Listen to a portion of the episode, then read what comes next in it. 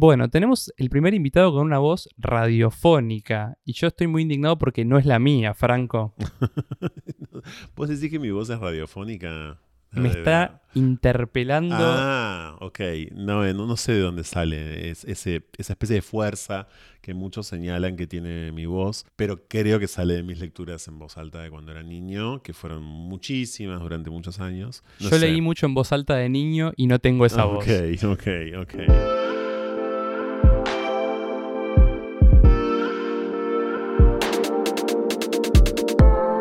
Hola bebés, yo soy Fabri Andreucci. Y yo soy el príncipe Adam de la casa de Randor. Me dijiste que lo iba a sacar, no tengo la más pálida idea. Sí, Sabés quién es, pero no por este nombre. ¿Quién es? He-Man, Faba. Ah, sos un tará. ¿Por qué te pusiste He-Man? Primero porque la traducción muy literal es el hombre. y segundo porque después tengo ganas de hablar en algún momento sobre consumos culturales, etcétera. Muy bien, muy bien. Bueno, esto es Maldito Podcast, episodio 22. Los dos patitos. Los dos patitos, Maldito Podcast está a punto de superarnos eh, o igualarnos en términos de edad. Lo voy a decir de antemano, después lo vamos a recordar. Este es el último episodio con un invitado, al menos de esta temporada. Y luego estará el último episodio eh, correspondiente al fin de temporada, en el cual estaremos vos y yo solos. Y volveremos, no sabemos cuándo, pero volveremos mientras hacemos la B de la victoria. Volveremos y seremos millones. y bueno, Julián, háblame un poquito del episodio de Harry Potter. ¿Qué pasó? ¿Qué sentiste? Desesperanza, extravaganza. No, la pasamos muy bien con Cam. Un episodio largo, pero bueno, era imposible abarcar ocho películas, siete libros y demás contenidos en tan poco tiempo. Pero la realidad es que estuvo muy bueno. fue- Era un episodio muy pedido también por los oyentes que creo que les gustó. La verdad que sí. Eh, debo reconocerte que estoy un poco nervioso hoy porque vamos a hacer un episodio muy particular. El invitado tal vez lo presente yo, ya tuve la oportunidad y la suerte de conocerlo personalmente. Es alguien a quien le tengo mucho afecto y respeto, no sé si profesional, pero sí respeto desde, desde su profesión. Y es Franco Torcia. ¿Cómo andás? ¿Cómo andan? Mejor conocido como Gabriel Batistuta. Exactamente, sí. Qué lindo estar acá. Gracias por la invitación. Muchas gracias. No, muchas gracias por venir. Eh, de antemano hay que decir que Franco es eh, periodista, licenciado en letras, es también escritor. Eh, es una persona que si bien abarca muchos temas, tiene cierta especialidad, al menos por lo que yo vi en las cuestiones LGBT. Eh, y es en esos términos mi comunicador favorito. Entonces que esté acá me pone nervioso. Por favor, por favor. Ustedes son mis comunicadores favoritos. Ambos. Todos, los tres. Eh, o les tres, como quieran. Gracias. Quiero decir que comí riquísimo gracias a este podcast, que estoy bebiendo de forma deliciosa y finamente curada, por lo que me siento premiado. Muy premiado. Era hacia donde íbamos. Siempre en las intros contamos lo que cocina Faba, porque como bien te conté, nunca cociné yo hasta ahora. Cuando sucederá serán panchos probablemente, o un asado, pero no ha pasado aún. Un muy buen matambre a la pizza. No ha pasado. Esta vez comimos una carbonara real. Sí. Quienes han escuchado el episodio de Harry Potter con Cam, pues era vegana. La carbonara fue vegana. Esta vez fue una carbonara con panceta y demás. Súper rica, de, de- de verdad, súper bien hecha, te felicito. Yo creo, Faba, que es tu Ford Falcon la carbonara. Nunca te deja gamba. Y estamos bebiendo vino tinto. Y tenés un tema, Faba, con los episodios con el vino, ¿no? Son los que más me gustan de alguna manera, al menos grabar, es donde más cómodo me siento. El vino da una soltura, Sí. incluso intelectual. Yo me siento más inteligente cuando tomo vino. Totalmente. Puede ser. Sí. Bueno, un dato de color, si bien este es el último episodio de esta temporada con invitado, quiero recalcar que el primer episodio con invitado, que fue con Toto sobre música, comimos carbonara y tomamos vino. Y hoy está sucediendo lo mismo, casi que de manera inconsciente, pues me acabo de dar cuenta. La vida es un círculo, etcétera. etcétera. y bueno, el tema que nos aborda hoy, lo diremos, eh, se nos ocurrió tras la lamentable noticia de lo que pasó con Fernando, los rugbyers. No hace falta aclarar qué es lo que No. pasó. Ya no. No hay que hacer una reseña, No, no, no, es no, no, ya necesario. no, porque se encargan todos de hacerla 24 por 7 por 365 casi ya. Es mejor Así escuchar que- a Paulo Vilouta que a nosotros hablar Claro. sobre el tema, entonces no nos vamos a extender al respecto, pero nos disparó Faba. ¿A qué nos disparó? Lo que sucede con Maldito Podcast es que si bien forma parte Sol y es igual de protagonista que nosotros Sí. de una manera de Sí. producción, está hosteado por Julián y yo y somos hombres. Y hacer un episodio sobre feminismo sería tal vez casi que insultante respecto al feminismo y a las mujeres. Y si bien lo compartimos, nos atraviesa, nosotros somos hombres. Y como son, como hombres, muy bien, sé hablar con Como- cromosomas. como sombreros. también. como sobres, de lo que queremos hablar es de masculinidades, de lo que nos atraviesa y qué nos pasa a nosotros como son. Otra Como vez dije como sombreros. hombres, ¿qué nos pasa? Sombreros. Si no, es- como sombreros. Te juro que sé hablar, pero estoy nervioso. O como sombreros. Sí, yo también estoy bastante nervioso. Justamente Por la última vez que estuve nervioso para un episodio fue para el de Toto. El primero. El primero. Y este es el último. Bueno, como bien dice Faba, yo creo que el término que usaría es que no me corresponde a mí hablar sobre el feminismo, pero quizás sí creo que podemos hablar sobre masculinidades. Y es el, el lugar que nos atraviesa como hombres y es en el lugar donde deberemos revisar la cuestión feminista. No la debemos revisar sobre el feminismo, sino sobre cómo reaccionamos nosotros como hombres. Me pasan muchas cosas con la palabra masculinidad, con el concepto incluso. Por un lado, desde un punto de vista estrictamente personal, nunca me sentí cercano a esa categoría. Por supuesto que tengo la expresión de género que tengo, soy un varón, soy cis, no soy heterosexual, que últimamente les quiero decir de paso, por si los ayuda, que es la definición que más me gusta de todas respecto de mí mismo. La de que no soy heterosexual. Me encanta. Es decir, si tuviera que decir todo el tiempo algo, diría no soy heterosexual. No tu soy epitafio heterosexual". diría Eh, Franco Torchia. No, no sé si a ese límite. pero sí creo que. mm, No, digo, revisándome, viste, me di cuenta que podría haber empezado por ahí antes que por. Eh, digamos, eh, la adjudicación, la autoadjudicación de identidades que, qué sé yo, una de ellas es la identidad gay. No sé, te quiero decir, no sé si soy eso que, que se supone que son o fueron en un momento determinado, sobre todo los gays, ¿no? Eh, entonces, tampoco, que es una, una palabra bellísima, pero tampoco diría todo el tiempo de mí soy maricón, tampoco diría todo el tiempo de mí soy trolo. Hablo solamente de lo que digo de mí, no de los procesos de autorreconocimiento de otros. Para mí representa básicamente el frente de oposición. ¿No? Eh, eso es para mí, en principio, como la masculinidad. Tiendo a pensar, el año pasado fui un- a un conversatorio de esto mismo que se hace en la Universidad Nacional de La Plata, donde yo, por cierto, me formé, que se llama Nuevas Masculinidades y que por supuesto es muy interesante. Y yo expuse allí y conté en un escrito que está después se los puedo pasar porque lo he compartido oportunamente, conté mi experiencia como hombre golpeado, adrede, ¿no? En términos estrictamente provocadores. Yo fui en algún momento un hombre golpeado por una mujer. ¿Y por qué lo conté? Y está en ese texto precisamente porque creo que de lo que porque creo que yo fui golpeado por porque fui golpeado, no importa por qué, fui golpeado y por una mujer, pero no siento que esa mujer haya, me, ha- me haya pegado a mí en tanto hombre. Claro. Ese es el punto. De- el- ese es el disparador, si se quiere, de eso que escribí, ¿no? De esa reflexión que escribí. Es decir, en todo caso, me pudo haber pegado porque no pudo ver en mí a un hombre. En mi caso particular, es difícil igual hablar de masculinidad porque es, me parece, un horizonte medio inabarcable, pero a mí me suena como una lógica organizadora. Así obró Sí. todos estos años, ¿no? De la sociedad, de las expectativas que tenía que tener uno mismo y demás. No sé, Faba, vos cómo lo ves. Eh, pero me da vergüenza hablar después No. de, esta, de este editorial de Franco que fue magnífico. Yo estoy fascinado. Yo No, ya te lo he dicho, la admiración y, y lo que me gusta como Bueno, hablas. ¿sabes qué? Igual, más allá de mí, me encanta que digas que tenés vergüenza.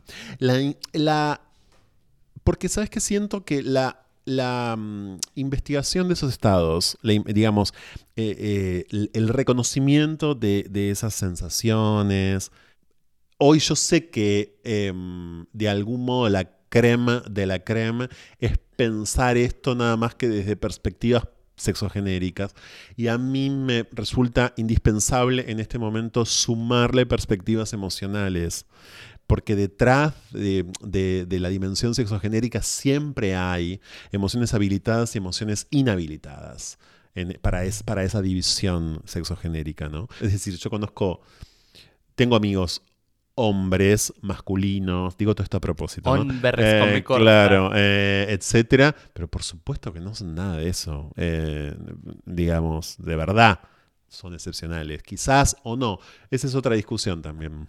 Ni hablar, y eso de la vergüenza, bueno, es algo que me pasa mucho. La vergüenza, el miedo, la cobardía, Sí. o si querés también cierta ausencia de valentía. Es decir, a mí me cuesta mucho ya, les soy sincero, y no quiero en este sentido como arruinar el subject del, eh, de, este, de esta entrega, de esta emisión puntual de Sí. Maldito Podcast. No, es decir, a mí me cuesta en lo personal y no es jactancia, no es superación, pero como estamos en un clima tan doméstico, tan afectivo y tan tan precioso como este momento, como este encuentro, les quiero decir lo que siento de verdad. Y lo que siento de verdad en mi vida diaria es que yo ya no puedo hablar casi ni de mujeres ni de hombres.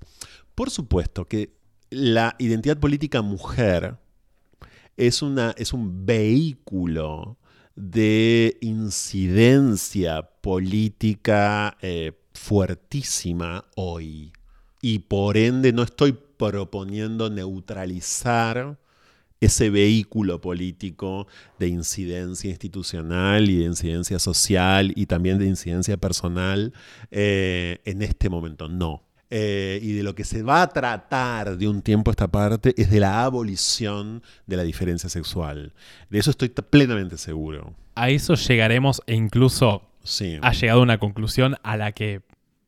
Queríamos en llegar en el final del episodio. Pero ya llegó al principio, No, porque él es no, así. Él, él es mucho más profundo, pero bueno. Bueno, algo- vivo, ¿no? Vivo pensando esto, por supuesto. Vivo Sí. buena parte de mi día, además, pensando estas cuestiones y también ay- me ayudan un montón. Lo que pasa es que, bueno, como siempre dice la doctora María Florencia Cremona, que es como mi hermana de la vida, pero además es una gran eh, especialista en género de la Argentina, eh, las herramientas del amo no destruyen la casa del amo. A mí me pasa Sí. muy parecido desde otro aspecto. Bueno, aportando a esto y justo Sí. contestando lo que habíamos hablado con Juli, a mí el término hombre siempre me incomodó, de alguna manera, por lo que se esperó de mí como hombre. Claro. Respondo, yo soy hombre, soy un hombre cis, heterosexual, pero siempre me sentí muy incómodo con mi rol de hombre, con lo que se espera de mí como hombre. Yo estoy criado en una casa conformada en su mayoría por mujeres, tengo dos hermanas mayores, Sí. tengo mi madre que tiene una presencia gigante en mi casa y un padre que, lógicamente, dado los roles de géneros, era quien eh, trabajaba y volvía y yo lo veía cuando era chico selectivamente. Entonces fui criado en su mayoría por mujeres. Y siempre me sentí muy incómodo reconociéndome como hombre. Es decir, soy heterosexual, pero me cuesta reconocerme como hombre porque soy, dado a los mandatos que hay sobre mí como hombre, muy poco masculino Claro. casi nada masculino. Incluso me reconozco en algunos aspectos, conociéndome hombre y heterosexual, más femenino que masculino. Y sin embargo puedo ser heterosexual, sin embargo puedo ser hombre, pero de alguna manera nunca me consideré masculino. Sí, yo no creo que vos seas heterosexual. Perdón. Es decir, eh, y digo perdón a propósito, no tengo por qué pedirte perdón, ¿no? Eh, eh, sí, en tanto y en cuanto estás hablando de vos mismo y por supuesto estás mm, compartiendo con nosotros eso que sentís. Eh, la heterosexualidad es un régimen político. Hmm. No es una orientación sexual.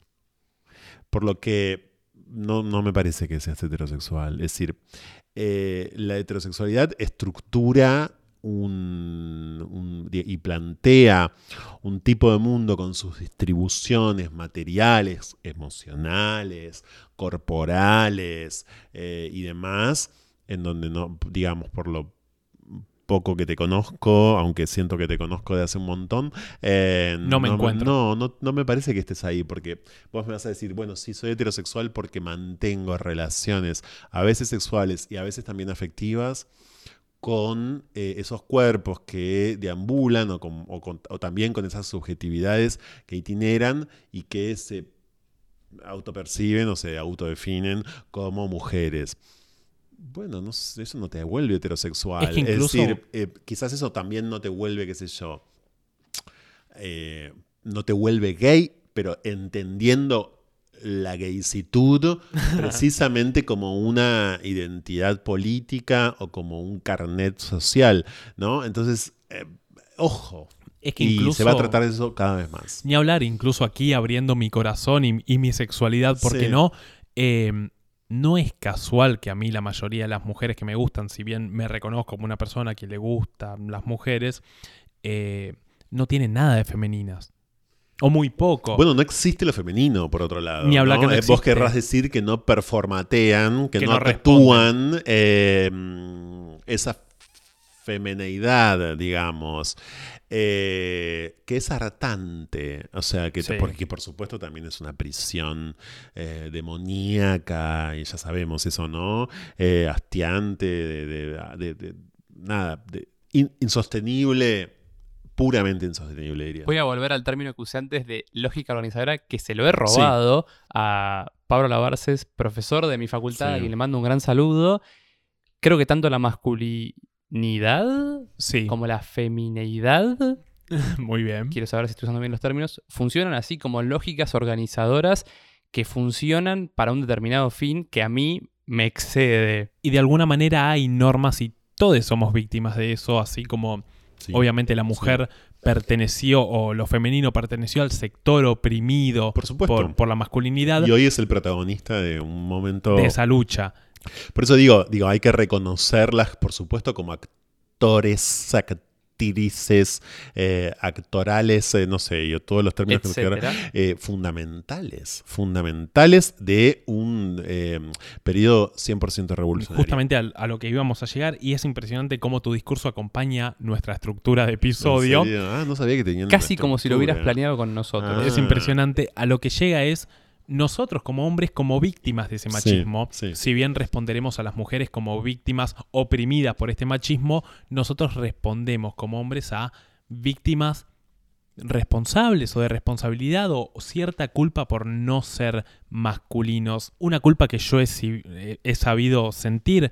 eh, un, no me voy a tener acá diciendo que yo soy víctima del bullying, porque así como me han descansado a mí, yo he descansado, no soy un ejemplo de nada. Sin embargo, la manera fácil de haberme burlado a mí es por trolo, es por puto, es por femenino, es por minita, es por poco masculino, por, por ejemplo, y ya hablaremos, jugar mal al fútbol. Y hay una cosa de cómo nos afecta a nosotros esa masculinidad. ¿A qué responde la masculinidad, al menos de alguna manera hegemónica? Porque podremos discutir después si hay diferentes tipos de masculinidades. Más adelante abordaremos el tema de la consulta, que viene muy a colación con esto. De nuevo, copio y pego el discurso de Fava en el que no me voy a victimizar, pero tengo un recuerdo de que yo sufrí este... No, no sé qué palabra usar. No sé, esta no cumplición de las expectativas por ser traga, pongan las comillas, porque me iba bien en el colegio, porque miraba Floricienta. ¿Por qué no puedo mirar lo Yo que te me hubiera hecho pero por divierta? mirar Floricienta, no importa. Pero por porque- favor, claro, no, la este, última gran claro, pieza no. de novela de la tarde que ha dado este país. Esos son los que se me vienen a colación en este momento. Sí. Ni hablar, y yo lo he recibido y en el momento en el que a mí es muy difícil entrarme en términos de crítica, en realidad es muy fácil, pero hay que saber por dónde ir. Y por donde siempre me quisieron entrar es por trolo, por puto, por no saber jugar al fútbol, por, por no responder a los patrones masculinos, por decirle a mis amigos, compañeros de colegio futbolistas, che, no está bueno que andes tocando culos en el boliche sin permiso, y "Eh, el trolo, el trolo, mira cómo habla el trolo. Y es muy gracioso y... eh, Es decir, no te hace masculino y no te hace hombre andar decidiendo qué es tuyo y qué no. Andar decidiendo si tocar un orto está bien.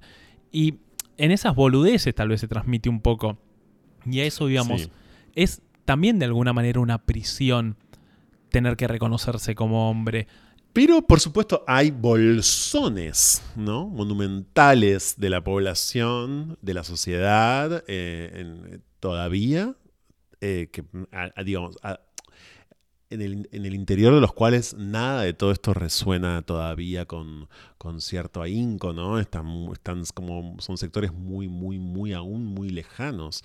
Eh, por lo que el burbujismo siempre acá es una especie de riesgo, digamos. Eh, cuando estamos entre nosotros, hablamos entre nosotros y nos parece efectivamente que hay un montón de cosas en ebullición que están siendo muy transformadas. Yo creo que eso es así. Sin embargo, también o simultáneamente creo, simultáneamente detecto, veo eh, y experimento que en grandes porciones de, de nuestra sociedad todavía no. Em, eh, por lo que, cómo no sentirse permanentemente eh, instigado, incluso yo diría muy amenazado, ¿no? Permanentemente muy amenazado por, por miradas, por juicios. Sí, claro. Ni hablar y un término que también nos gusta abordar un poco como lo que nos corresponde entre muchísimas comillas de neón, como diría alguien a quien conozco y quiero. Em, el hombre de alguna manera se propone o como dueño de todo. Nosotros como hombres debemos ser dueños, dueños de la noche, dueños del boliche, dueños del club, dueños de la cancha, dueños de la casa. De alguna manera lo que se espera de nosotros es que seamos dueños. Dueños de nuestras emociones, cierta cosa Bueno, lo- desapegada. fíjate que dueños de sus emociones no tanto, pero por eso a mí me interesa y mucho como el, el- el- el diseño de las plataformas emocionales o la recuperación de emociones genuinas. Sin embargo, a lo que me refiero cuando digo dueño de nuestras emociones, si bien lógicamente estamos hablando de personajes que no responden a sus emociones, es que creemos que por mantenerlas reprimidas y ocultas somos dueños de estas emociones y creer que porque no lloramos, porque de golpe sabemos mantener ciertas formas en público que después explotamos en la intimidad, somos dueños de esto. Y lo más probable es que no lo seamos. Incluso a- justamente a lo que llegábamos es probablemente no seamos dueños de nada de esto. Y a lo último que decanta es hacer dueños de nuestra pareja. Y como a la mujer de alguna manera, en términos tal vez más antiguos, pero que siguen prevaleciendo hoy, la mujer debe responder a que alguien la posee. Y entonces de alguna manera nosotros tenemos que aprender a ser dueños y las mujeres deben aprender a ser, ¿cómo lo podemos llamar? Deben aprender a ser objeto de o propiedad de. Propiedad Sí, de. eh, sí, sí, por supuesto, sí. El género como categoría de análisis, el género eh, entendido como estamos tratando de, diseccionarlo aquí, atraviesa absolutamente todos los estamentos, el emocional también, el físico, por supuesto que el económico, desde ya que el emocional, por supuesto que el sexual, es decir, todos son todos. Muchas veces se lo circunscribe, ¿no? Que es un poco el movimiento que hacen los estados. Es decir, se lo circunscribe, claro, eh, porque el, el- el bin- el binarismo de Estado del que somos víctimas todos, digamos, es un aspecto del Estado que no se aborda del todo, pero que, por supuesto es concomitante con el de los mercados y demás, que, o, o, bueno, o el de los mercados en algunos, en algunos puntos del mundo es más importante que el binarismo de los estados. Lo que quiero decir es que ahí hay algo fatal, por completo, fatal. Sigue siendo fatal que el RENAPER, que es el Registro Nacional de las Personas, imponga, por ejemplo, en el Fatal es fatal, es decir, sigue siendo homicida desde el punto de vista del Estado que el Registro Nacional de las Personas imponga incluso la identidad de género mediante el binarismo hombre-mujer en el DNI. Creo que es una actitud criminal del Estado que imponga a través de un organismo concreto como el Registro Nacional de las Personas el binarismo hombre-mujer. Invito a quienes no estén de acuerdo con esta postura que manifiesten un argumento más profundo que en ese caso yo me quiero anotar como mesa en el Renaper. Algo muy común es como, bueno, entonces si quiero soy delfín. Ok, Mario, sí, ese, No, no, eso no, está no, bien. no, no, no, ¿viste? no, no, Eh, no, No, no, obviamente Por que no, supuesto pero- que no, pero digo, de- por supuesto, yo ya sé que ustedes saben que no, que no Sí. es como ser, es que como, no es como en algún momento Jorge Lanata dijo eso, no es como creerse eh, Napoleón Bonaparte y auto, Claro. autopercibirse como tal y anotarse como, como Napoleón o como Gandhi. No.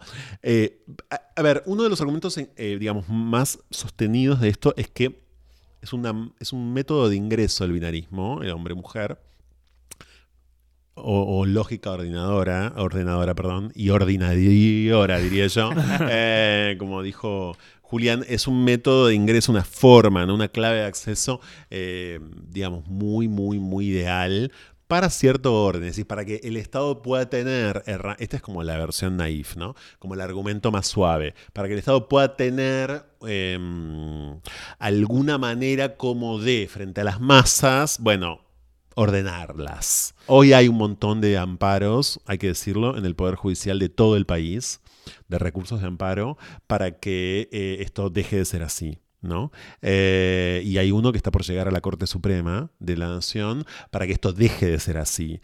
Eh, y a mí me parece que es la discusión por venir, a mí me parece que son las preguntas urgentes.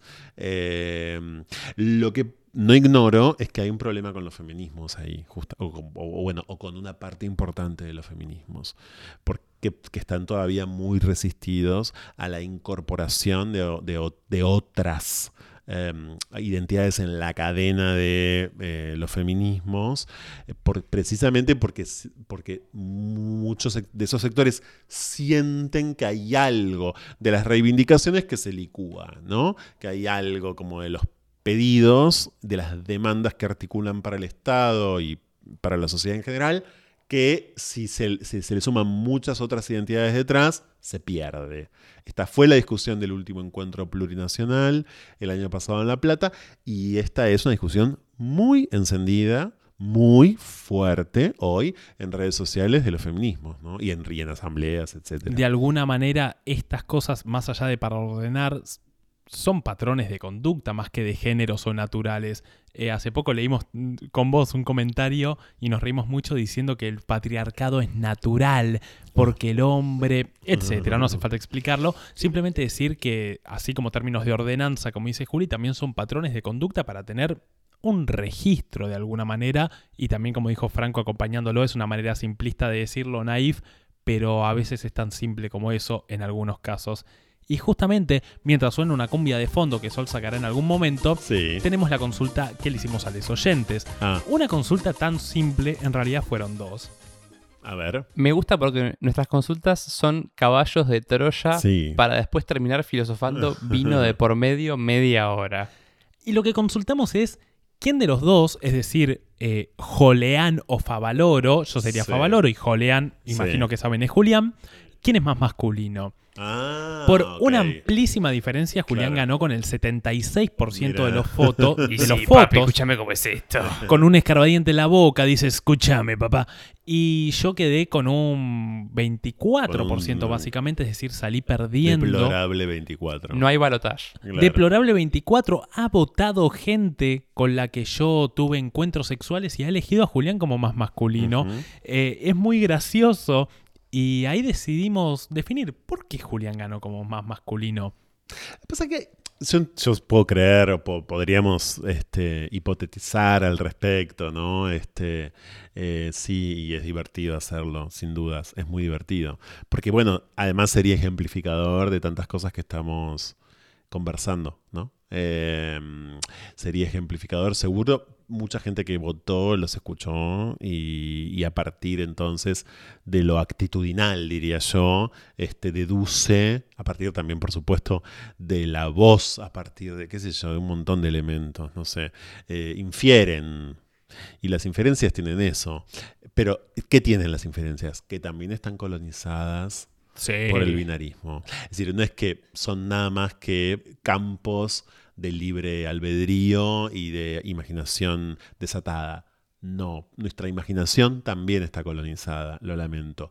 Nuestra, nuestro libre albedrío también está colonizado, lo lamento muchísimo. Es decir, aquello que es que constituye eh, o que traza los límites de lo pensable, lo imaginable, lo no imaginable, también, también ha sido muy dominado y está cada día más dominado por un montón de dispositivos. Por lo que eh, no, no es que, no es que se nos ocurre lo que se nos ocurre o frente a una votación como esta podemos decir A o B. Porque sí, no.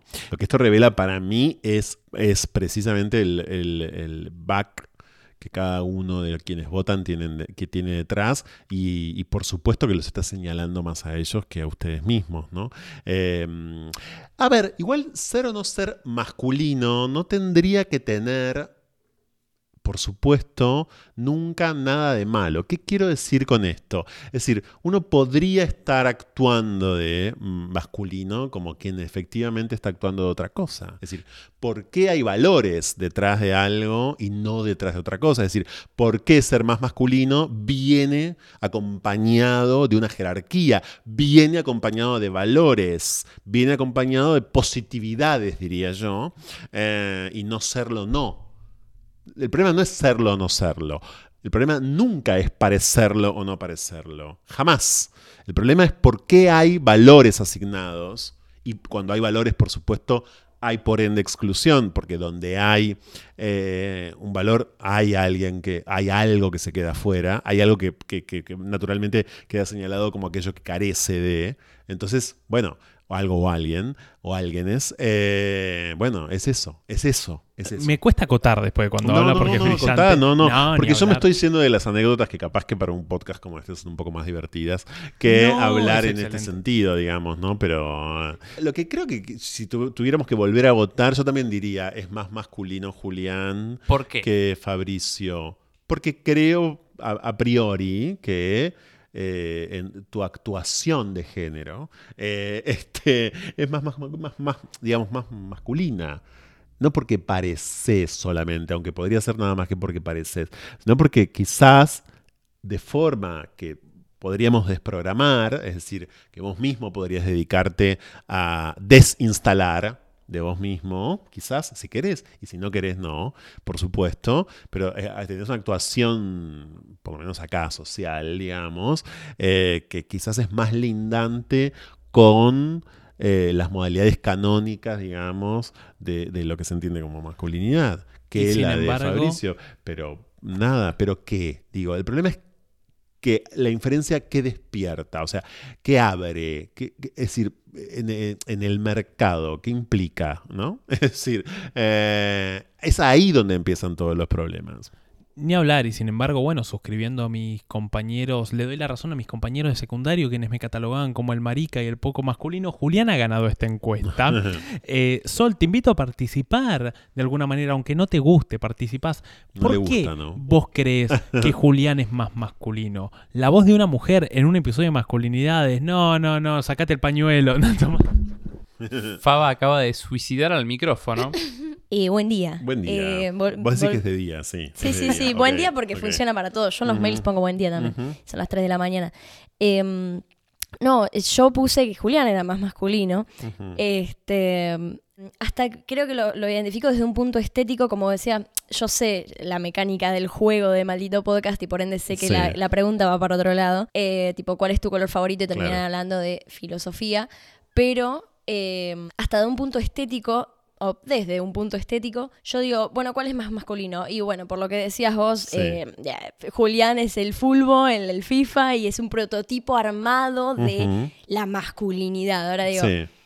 me tiene que gustar más la masculinidad o la no masculinidad. No, no va por lo que voto en quién es más masculino, que es lo mejor, porque no hay mejor o peor en eso. Son facts, son cosas que suceden, no es ni positivo ni negativo, eso lo veo por ahí. Sol, muchas gracias por dar tu opinión. Sí, yo creo que de alguna manera lo que me cataloga como más femenino que Julián o como menos masculino que Julián es que a priori soy una persona que se muestra muy eufórica, muy efervesciente, eh, muy dinámico con el movimiento teatral, eh, una voz muy poco masculina, no desde su tono, sino más bien desde su post- postamiento, no sé cómo se dirá, etcétera.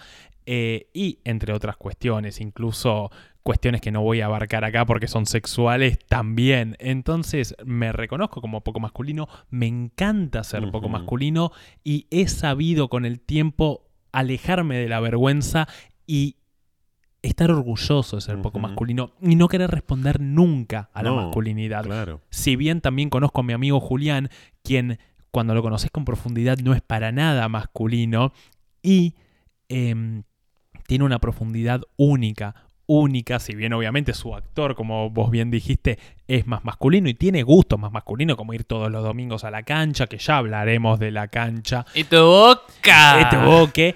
em, me siento muy orgulloso de pertenecer a un lugar donde me reconocen como poco masculino. lindo, Obviamente esto no va lindo, desde, bueno. desde otro lado. Y siempre me sentí orgulloso, pero he sabido sentir vergüenza a la vez. Siempre me sentí orgulloso en mi privacidad. Julián, ¿quieres, ¿quieres hablar? ¿Estás desesperado? ¿Qué pasa? Me quiero defender, loco. No estás acá para hablar, claro. No, estoy- no. Creo que, como decía Franco antes, eh, les votantes fueron unos colonizades del binarismo a la hora de tener que elegir. Bueno, pero como lo somos todos, ¿no? Totalmente. Digamos, o sea, por supuesto lo somos todos. Solo quería que- abrir el paraguas. Sí, a mí me parece que en lo inmediato también, les digo sobre todo porque aquí hay algo que nos convoca y nos reúne y al mismo tiempo hay diferencias entre nosotros en tanto y en cuanto ustedes tienen la edad que tienen. Por ejemplo, más allá de que las razones de tipo etaria, eh, etarias no, no sean determinantes. Quiero decir lo siguiente. Eh, hay, como ustedes bien saben, una especie de estallido hoy de visibilidad de identidades que son no binarias, justamente, y que por ende también acompañan eso con estéticas que no son no binarias, estéticas de su indumentaria, estéticas de, justamente o, disposiciones en torno a sus cuerpos que neutralizan, digamos, eh, la asignación de un género o de otro.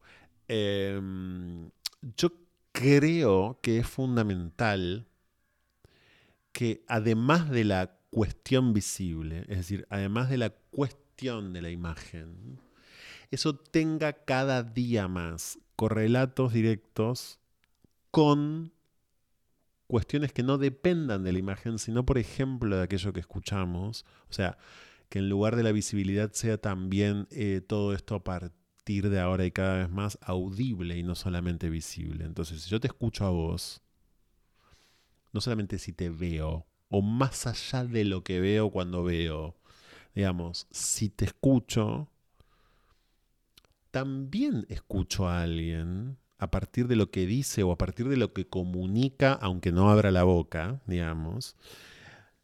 Si te escucho, si te presto mucha atención, entonces también descubro a alguien que está por encima eh, de ese binarismo. Y eso es lo que me importa. Es decir, que también no tengamos que andar siempre expresando de forma tan visible, aunque la visibilidad sea crucial y sea muy importante para las articulaciones políticas de vuelta, más allá de las articulaciones políticas, que podamos ver, porque yo, dicho sea de paso, yo les dije todo lo que les dije desde que esta conversación empezó, pero yo tampoco tengo una estética que sea mi estética, es como, de hecho en este momento tengo ropa que se comercializa como ropa entre comillas, de varón. Y todos los días de mi vida tengo ropa que se comercializa puesta, ¿no? Que como ropa de varón, por lo menos acá, en esta parte del mundo y demás. Entonces, eh, digo, tampoco es que yo la juego, la juego es una expresión que estoy usando a propósito, tampoco es que la juego de eh, no binaria y estar más allá de, no, no, no, no, yo sé perfectamente cómo me, cómo me siento y, en ese sentido también cómo lo expreso. Lo que quiero decir es que no solamente es lo visible, también tiene que ser aquello que se escucha, aquello que se dice, aquello que no se dice, lo que entre en, consideración toda vez que estemos pensando eh, en esto. Porque si no, si vos no, que también estás vestido con, en este momento con ropa que se comercializa como ropa de hombres, digamos, sino eh, estamos siendo cada vez más limitados en la aprehensión como de la complejidad y del pluralismo, el pluralismo interno, quiero decir, es decir, todo aquello que somos, que es un bienvenido quilombo siempre, ¿no? Em, tenemos que además de ser visibles, y esto corre para todas las identidades o juzgadas, eh, ser audibles, que nos escuchen. Es tan importante a, que nos vean. Em, Julián, wow. Mientras vos te defendías, ¿qué tenés para decir? Creo que nuevamente el hecho de la lógica organizadora u orientadora de expectativas jugó otra vez en el voto porque quienes han escuchado algún que otro episodio de este podcast habrán notado en Fava o Favaloro o Favacloro. Favacloro es lindo. Eh. Está bueno, pero no lo nombramos tanto porque creemos que es mufa, así que. Ah, ok. Ojo. Hay uno mejor que no te esperaba, Favatrolo. No, no, no. es mejor. Y lo mejor es que lo inventé yo. Entonces, como no, no. Muy bueno. Retomaba. Han notado en Fava y demás, etcétera, una verborragia y una extroversión, vamos a suponer que existe el término, que no han notado en mí. Sí. Dirán, Julián, claro. bueno, Julián, hijo del sistema patriarcal, no necesariamente, sino más bien va quizás quiero creer, no me quiero creer un colonizado por el binarismo, aunque lo debo ser. Aunque lo sos. Aunque lo soy. Que responda a eso. Digo, mi introversión, nuevamente supondré que existe el término, viene por otro lado. Quiero creer, aunque sabemos que no es así. Eh, me encanta eso que decís. Sí, por supuesto, porque hay una... Mm, también una trampa en la economía de las palabras, ¿viste? O sea, cuando hay, hay- también digo, hay formas tradicionales de asignación de masculinidad que tienen que ver con cantidad de palabras, con locuacidad o no, con explicar o no, con hablar mucho o poco. Y si habrá, digamos, si hablas mucho, en todo caso son alaridos en la cancha mientras estás sirviendo boca. Eh, ¿no? Perdón, ¿Franco es Sí. hincha de qué? De estudiantes de La Plata. ¡Uh! ¡Estudió! estudió. Gracias. Bido- bidonero, bilardista, episodio de bilardismo existe. Ha existido el episodio sobre el bilardismo en Maldito ah, Podcast. ah, pero lo voy a Ah. escuchar. Episodio número 10. Episodio que fue eh, mezclado con filosofías de vida y Unamuno, Claro, ¿por qué no? Sí, y sí. Pero respondí de forma simplificadora porque mi padre quiso que sea estudiante. No, la verdad que no sé nada de fútbol. En ese punto yo sí respondo como una especie de estereotipia, digamos, eh, de la gaysitud de antaño porque... eh, no sé nada de fútbol. El otro día entrevisté a Ángela Lerena y le pregunté, bueno, ¿cómo hiciste, no? Como siendo mujer para todo, para, para poder hacer todo lo que hiciste. Eh, y así empezó. Y ella me respondió durante un largo rato cómo hizo. Y todo lo que hizo es un montón. Y mm, la verdad que eh, no pude con el fútbol nunca. Y muy a menudo me lo pregunto, ¿no? Porque digo, bueno, no pude, no pude, no hubo manera. Quizás ahí sí hay algo generacional, porque por supuesto que hoy, eh, eh, digamos, las pibas juegan, todo lo que ya sabemos, bla, bla, bla, bla, bla. eh, pero no, yo quedé afuera. Eh, Franco no es generacional porque tenemos un apartado sobre fútbol en el cual Julián se autoproclama como muy fanático y quien va muy seguido a la cancha y ayer jugamos un partido juntos, Julián juega muy bien al fútbol. Mm, bueno, gracias. Yo no simplemente me detengo en tener Muy un bueno. físico que es muy rápido, aunque no parezca yo soy muy rápido y es lo único que sé hacer en el Mm. fútbol, correr. Es decir, solo sé correr como en Mar del Plata y más chiste de fútbol, etcétera. Entonces, em, ahí me detengo. Yo casualmente hace hoy que es sábado que estamos grabando, el martes, miércoles fui a la cancha. A la cancha de, lamentablemente soy hincha de Huracán. Fui a la cancha con mi padre y mi primo. eh, un plan que disfruté mucho en su momento, pero que lamentablemente me he Parque dado Patricios. Parque Patricios. Me he dado cuenta que la paso muy mal en la cancha, muy mal. Y no responde a que no me guste el fútbol. De hecho, el fútbol me encanta. Eh, yo amo ver fútbol. Amo jugar al fútbol más allá de que he encontrado una parte de mí que se siente no libre, pero sí descontracturada jugando, Sí. más allá de que juego muy mal y nadie aquí le gustaría verme jugar al Claro. fútbol Eh, pero lo disfruto y me encanta y me gusta hablar mucho de fútbol y con Julián lo hago y seguido. Sin embargo, la paso muy mal en la cancha. Es algo que hago más que nada porque es un plan que le gusta mucho a mi padre y a mí me gusta ir con él y después ir a comer y voy con mi primo y es un plan no sé Pero si vos familiar. fíjate, o sea, todo lo que me estás contando es divino. O sea, en términos como personales, lo que te pasa, lo que te gusta, lo que disfrutás. Todo eso es muy poderoso. Quizás no haya pasado nada todavía en el fútbol. Digamos, pasan cosas, pero es probable que en líneas generales haya pasado muy poco comparativamente, ¿no? Sigue todo muy Eh, igual. Claro. em, y es, es, bueno, también es, es, no, es doloroso y es asesino que así sea. Y pasa el- mm, lo que me pasa a mí en la cancha es yo me siento ahí y yo voy a ver fútbol. Mm. Yo no voy a alentar, yo no voy a gritar, yo no voy a putear. Y me he encontrado con la situación de que gente que va conmigo o alrededores van a descargar un nivel de represión y de bronca que es exacerbante y yo no la paso muy mal. Ahí gritos desde ni hablar desde lo homofóbico que es lo mínimo hasta lo misógino. Todos los insultos incluyen puto o puta. No hay nada más en el fútbol hay que puto más. y puta.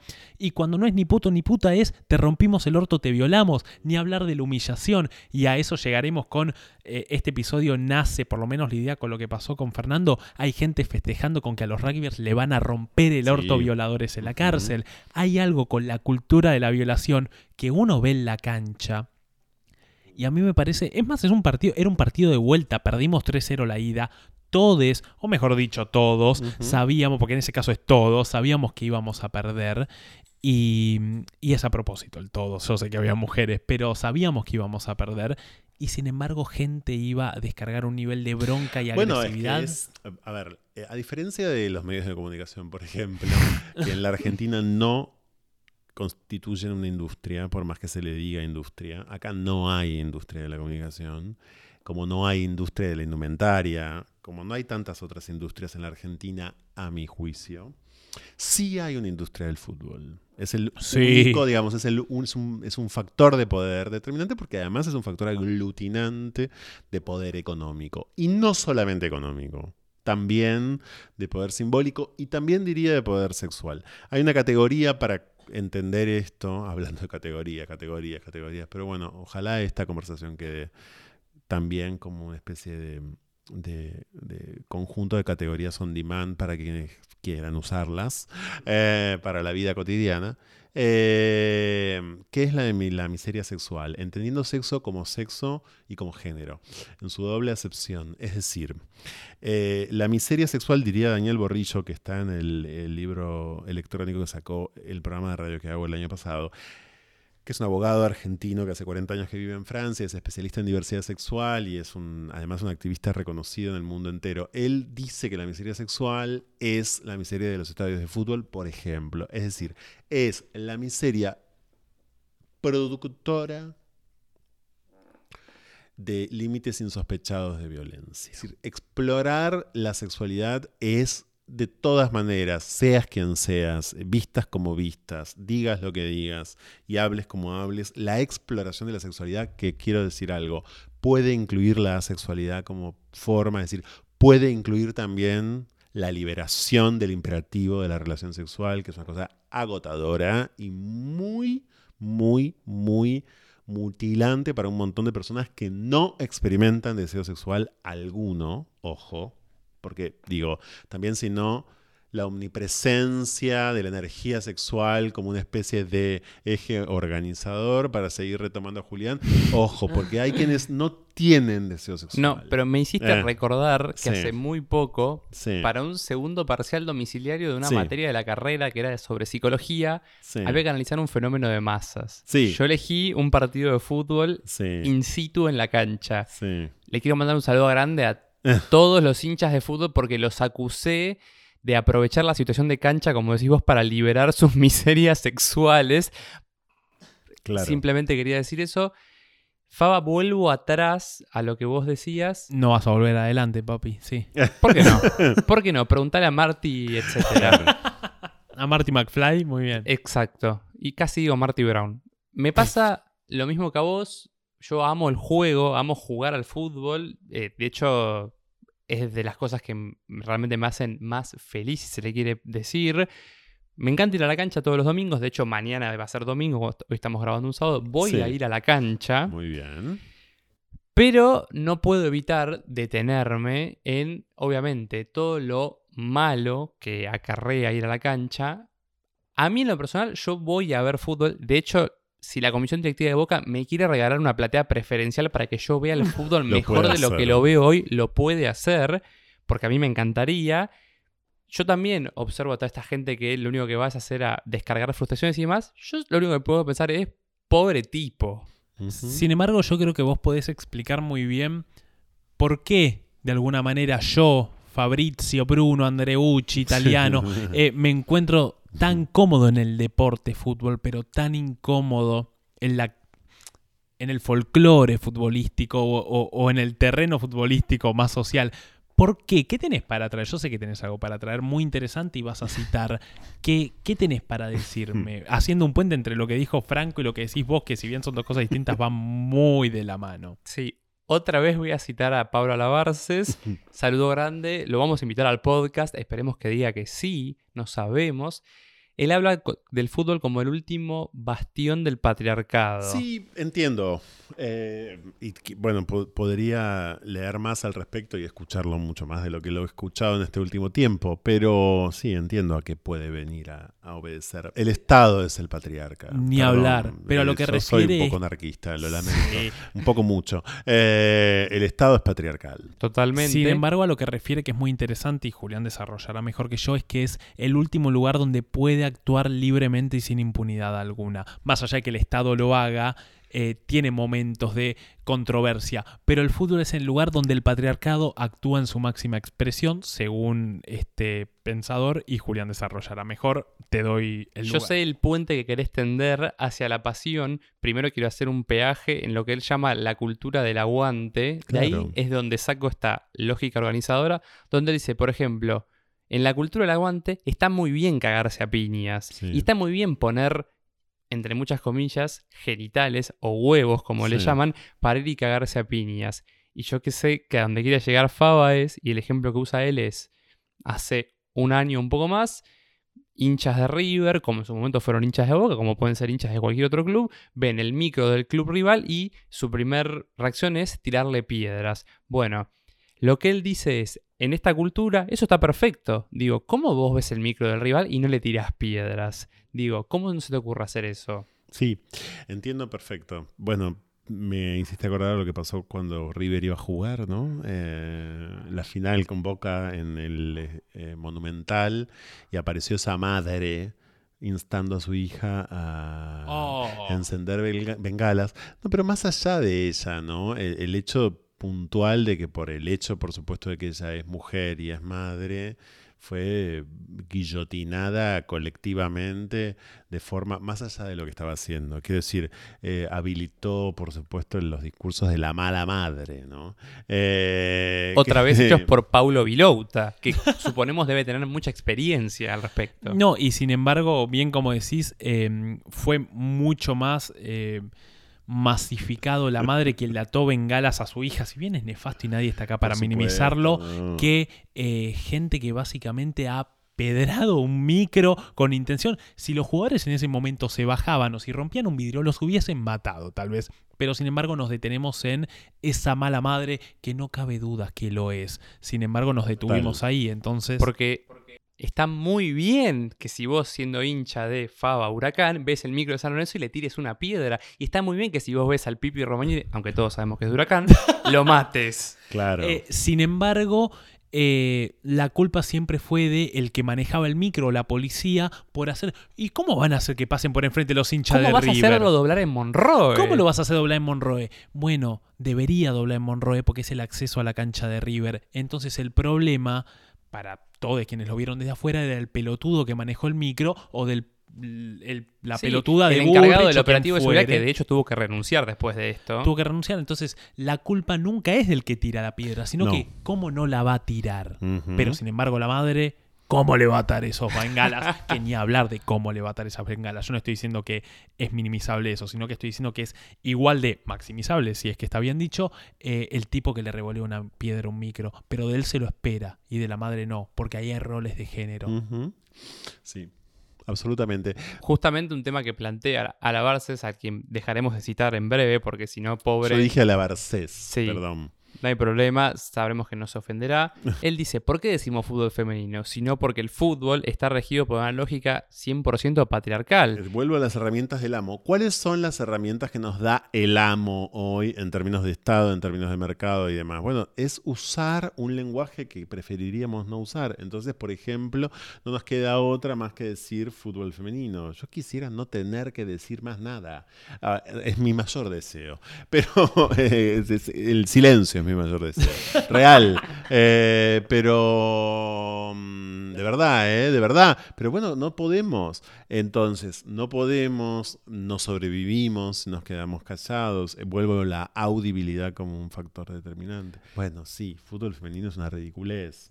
Casi tanto como eh, decir fútbol que implica, naturalmente, varones, ¿no? Bueno, entonces... es Implica todo. no solo varones, sino todo lo que lo acompaña. Y quiero volver a lo que había sugerido Faba antes con esto de cómo una gran parte, un, grandes bolsones, como dijiste Franco, de la Sí. población, dicen que el castigo más apropiado para etcétera Sí. es la violación en la cárcel. sí. Bueno, como en el fútbol todo pasa por esto de te rompimos tal, los putos de tal. Pasa que ahí yo quisiera Porque yo sé que, por supuesto, el fútbol despierta adhesiones multitudinarias en buena parte del mundo. Esto no es nada más que un problema argentino. No, no. Eh, Digamos, las Es adhesiones... muy de los argentinos creer que tal cosa es solo Sí. un problema argentino, no, ¿viste? No, pero vamos a hablar un poco de lo que podamos hablar, que es del país en el que estamos viviendo, entonces, o del que somos, digamos.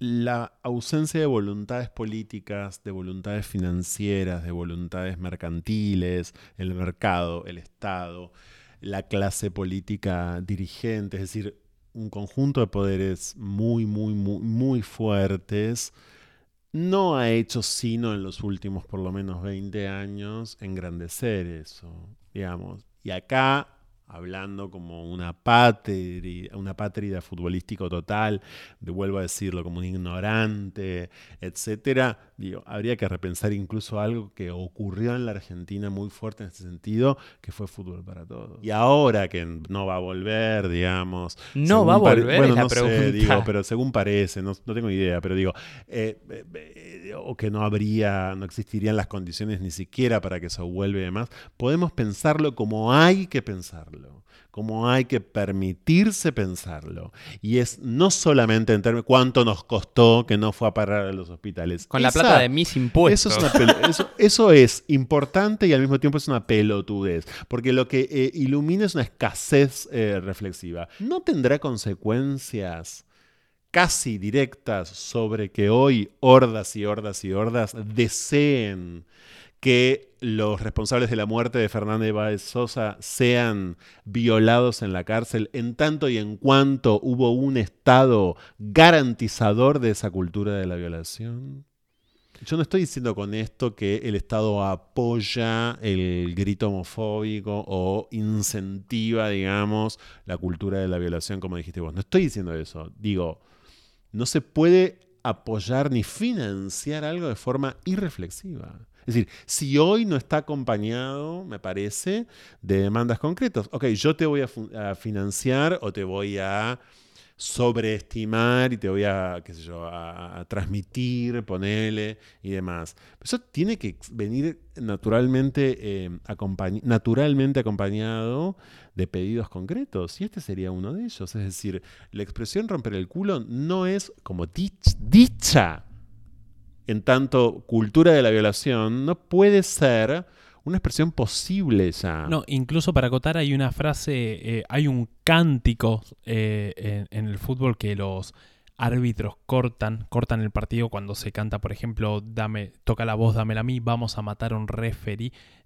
un referí porque tiene que rimar y se corta el partido. Sin embargo, cuando se canta mira, mira, mira, sacarle una foto, se van etcétera con el culo roto, no se queda. O cuando hay canciones, por ejemplo, que implican la palabra puto, violación, culo roto, no se detiene un partido. Sin embargo, cuando se habla de muerte, sí. Entonces, de alguna manera, hay cierta violencia que amerita para un partido. Sin embargo, la violación no, porque está naturalizado. También se corta el partido cuando son cantos racistas haciendo alusión a nacionalidades extranjeras, pero no cuando son cantos, como vos decís. Por ejemplo, si decimos bolivianos a los Exacto. posteros, se corta un partido, pero si cantamos cosas alevosas y, y que no sé si decirla, claro. promocionan a la Es que violación, Ese es el punto. Digamos, la, la posibilidad de sancionar, la posibilidad de detener, existe, podría ser algo absolutamente fácil de instrumentar, digamos, no, no.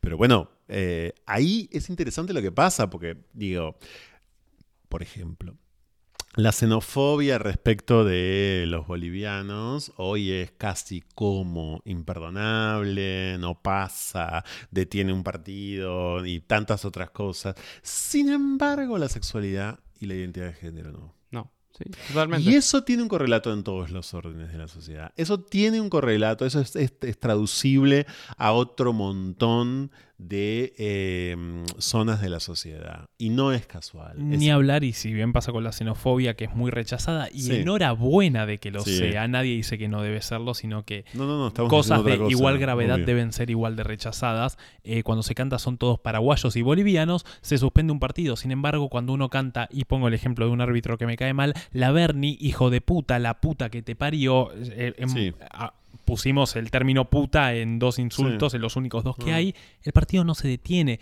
el partido continúa y los árbitros hablan de la flexibilidad que sienten con eso. Sin embargo, si somos xenófobos, si es que está bien dicho, si somos antisemitas, que igual de mal estará, el partido se detiene. Entonces, Claro. ¿por qué en hacer, en ser alevosos con lo puta que es la madre del árbitro no se detiene? Entonces ahí también habrá una cuestión, no sé si de género, pero al menos de la importancia de, no importa que le digan puta a alguien, no importa que usen puta como insulto, pero sí importa que digamos negro. Quiero tender, Faba, el puente que originalmente habíamos planeado tender, y no es el puente colgante de Santa Fe, a el tema de la pasión. ¡Ah!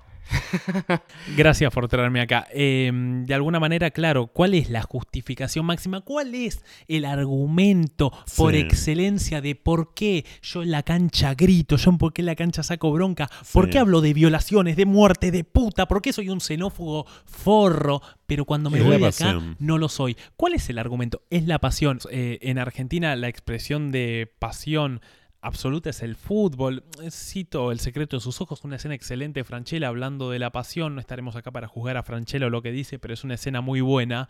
Em, es cierto lo que dice de alguna manera, ese justificativo de que Racing es una pasión. Sin embargo, como bien decías, hasta hace, por ejemplo, el 2015, que fue el primer Ni Una Menos, el crimen pasional se usaba, es decir, hasta hace muy poco se utilizaba el término crimen pasional en vez de femicidio. Y nadie hablaba de un tipo, un demente, un forro, mató a su ex, a su novia, a quien fuera, una mujer y fin. Era un crimen pasional, porque estaba justificado y amparado por la pasión. Y la violencia del fútbol está amparado por, por poner un ejemplo, Racing es una pasión, Sí, por citando a la casi película. todos, ¿no? Claro. hablar. sí. Y sin embargo, el hombre que se levanta, grita y discute a los gritos con una mujer o con un hombre, con un paro, con quien fuere, es pasional.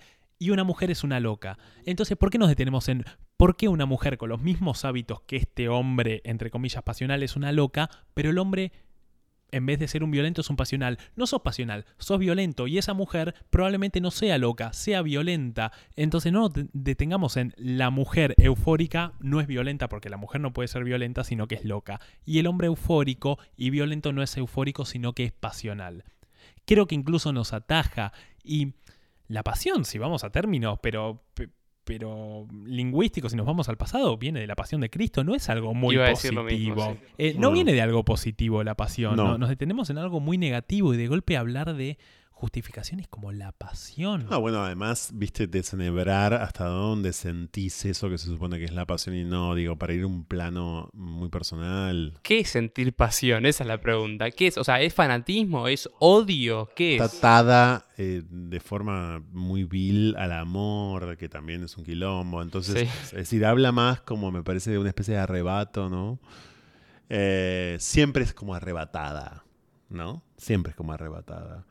Eh, o por lo menos siempre fue motivada como una, como una emoción arrebatadora y, y casi diría incontrolable, ¿no?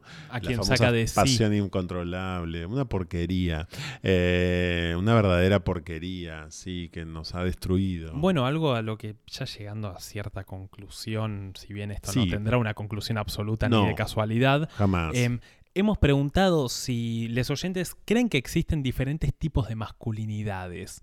No vamos a ir punto por punto, perdón a quienes le dijimos que los íbamos a mencionar, pero em, absolutamente todos quienes contestaron llegaron a la conclusión de que hay diferentes tipos de masculinidades, como las masculinidades alternativas, em, las, masculi- las masculinidades, por ejemplo, eh, en fuga, que es un Sí. término muy lindo. Yo me considero un mascul- masculino en fuga o heterosexual en fuga de alguna manera.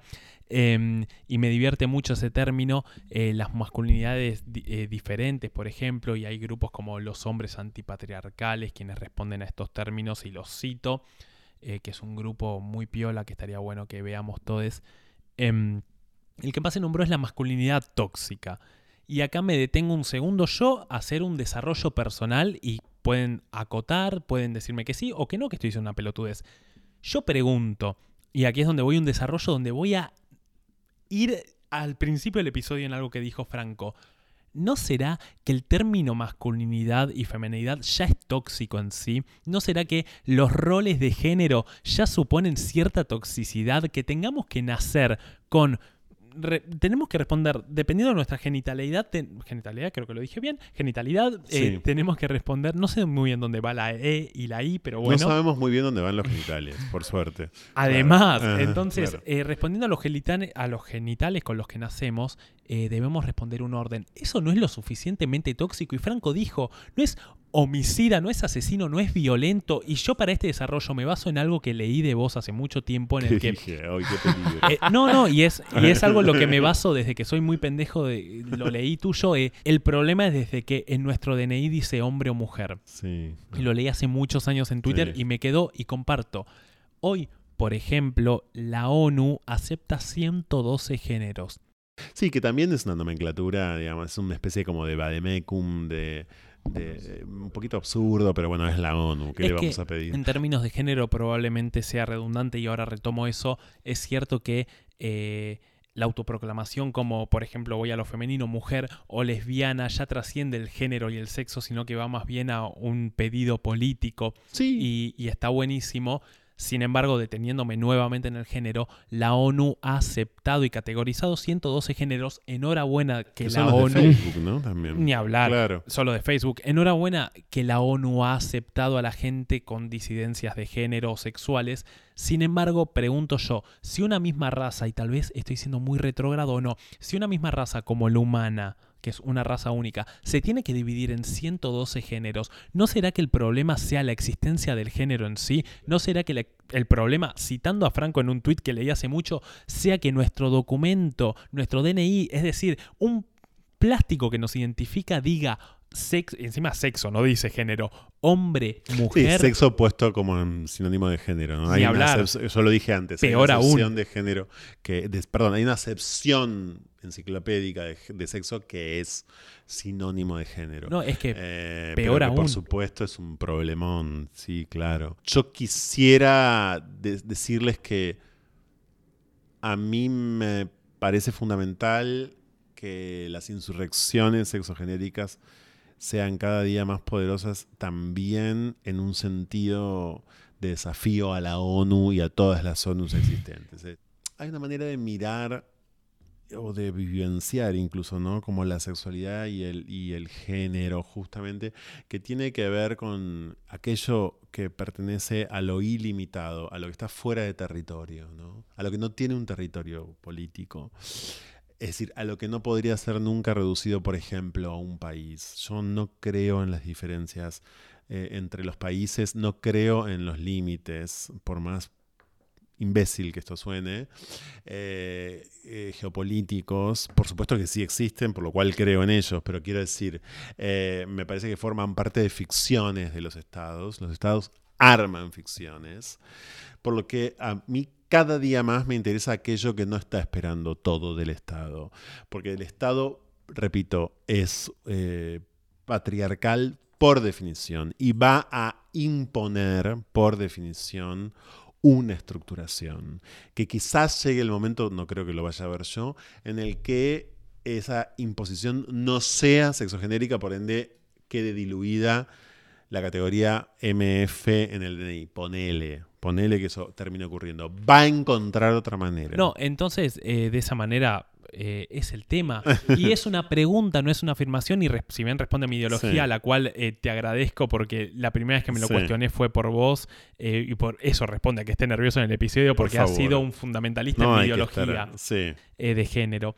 Y mm, tal vez el problema sea ese, tal vez el problema Sí. sea la existencia de esos y tal vez no hay masculinidad tóxica, sino que hay hombres tóxicos o personas tóxicas a los cuales les fueron impuestos, por ejemplo, masculinidades o roles de género. Y yo creo que imponerle a una persona un rol de género porque nació con pija o nació con concha o lo que fuere, es de alguna manera ya tóxico y ya violento y ya agresivo. Es pornográfico, además. Además. Eh, el Estado es un productor por- de pornografía en este sentido. Julián, ¿escuchás eso? Sí, es la canción. No es precisamente la que dice pensaba que te había olvidado. ¿Cuál es? Es la canción que pone Sol cuando se está terminando un episodio. Y está sonando esa canción tan bella.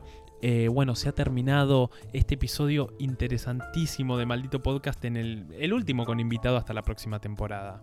Maldito podcast, dos puntos, anarquista y abolicionista, podríamos decir, ¿no? Por lo menos eso. Y bueno, ha terminado este episodio, un episodio que yo en lo personal, y sé que Julián porque lo conozco mucho, y Sol ni hablar, eh, disfrutamos mucho. Ya, gracias. Eh, te preguntaremos Yo una- también lo disfruto un montón. ¿Sí? Incluso me tenía que haber ido a la hora y no me fui. Eh, Le pedimos perdón a quien sea que te está No, esperando. haremos el primer episodio que ya esté haciendo esto con mi hermano y con Sol y que lo esté escuchando el mínimo de gente que lo pueda escuchar, para mí ya es un éxito. Y que haya venido para mí un referente en mi vida y en mi ideología, en lo que a mí me compone, por lo menos en términos de pensamiento y comunicación, es un éxito. Que estés acá es un éxito. Mira, para mí. vos definís a, a Julián como tu hermano y me quiero despedir con esto y agradecerles de vuelta muchísimo. Eh, muy a menudo nos encontramos todos nosotros con eh, la necesidad de definir determinadas relaciones y como no tenemos otras palabras porque no las encontramos, porque vamos buscando y el search es como despiadado, no nos devuelve lo que queremos y, aquello que buscamos por otro lado es tan grande, es tan inasible, es tan indefinible que, o indescriptible que no va a haber un solo término. Entonces usamos palabras como las que vos usaste recién, que son propias como de la familia, ¿no? Eh, capaz que es, eh, como decía Pedro Lemebel, no tengo amigos, tengo amores. Capaz que es eso. Eh, hay un libro hermoso que se llama No tengo amigos, tengo amores de Pedro Lemebel. El gran performer y travesti chileno. Yo no tengo amigos, ni hermanos, ni hermanas, ni esposas, ni esposos. Tengo amores. Es Ni eso. hablar, y siento que, y ahora mucho más con lo que decís, siento que es limitante llamar a Julián mi amigo. No, pero lo digo para No, todos, para que podamos crecer todos, ¿no? Creo que hablo en nombre de los dos cuando decimos del estrés, perdón, Sol. Cuando decimos que al principio estábamos muy nerviosos, pero ahora siento que hemos sumado una persona más al- a, maldito podcast. Te has contagiado de coronavirus, perdón, de maldito podcast. que es aún peor que el coron- coronavirus. Entonces, ya saben, síganos en Spotify, sigan a Franco Torcha en redes sociales, a quien le agradecemos mucho. Aquí ha llegado Maldito Podcast y les mandamos un gran saludo, Julián. Muchas gracias, Faba, ha sido un gusto. No sos mi amigo, sos mi amor, esto es muy santiagueño, adiós. Maldito podcast.